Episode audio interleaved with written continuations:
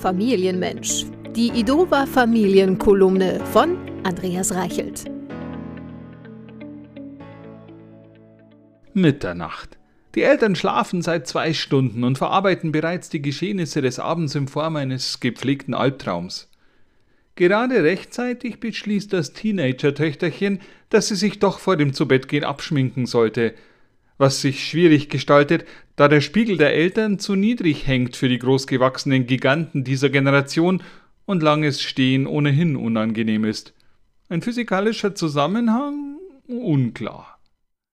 Kurzerhand wird also das YouTube-Video gestoppt, das gleichzeitig mit einer Sitcom auf zwei nebeneinander aufgestellten Tablets lief – und das Gerät samt Frontkamera als Spiegel benutzt. Das YouTube-Video wird derweil auf dem Handy weiter gestreamt. Dass man dabei nicht beiden Stimmen gleichzeitig folgen kann, ist egal. Der Ton kommt ohnehin aus zwei Ohrstöpseln mit Funkverbindung zu. Äh, also zu welchem Gerät eigentlich? Da Türklinken irgendwann im siebten Lebensjahr überflüssig wurden, ist im Verlauf der Nacht so auf die Tür zugeknallt worden, dass sogar der Hund lieber im Garten schlafen möchte und daher vor der Haustür winselt.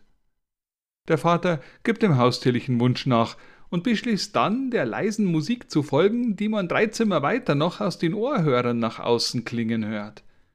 Er betritt nach dem Anklopfen das Jugendzimmer und fragt sich, was er noch vor fünf Jahren am vehementesten abgestritten hätte, dass ihm seine Tochter im zarten Alter in die Augen schauen kann, ohne High Heels zu tragen? Dass der Gedanke High Heels nicht mal abwegig ist? Oder dass sie mehr Geräte gleichzeitig im Gebrauch hat, als er je besessen hatte? Gehst jetzt mal ins Bett, ist eine Frage, deren Antwort er kennt. Ja, ich schaue nur noch die Folge fertig. Da der Vater nicht weiß, auf welchem Gerät er die Restlaufzeit kontrollieren soll, nickt er nur. Auf dem Rückweg ins Bett denkt er darüber nach, ob die gleichzeitige Bedienung mehrerer Geräte nicht irgendeiner Arbeitsschutzmaßnahme widerspricht.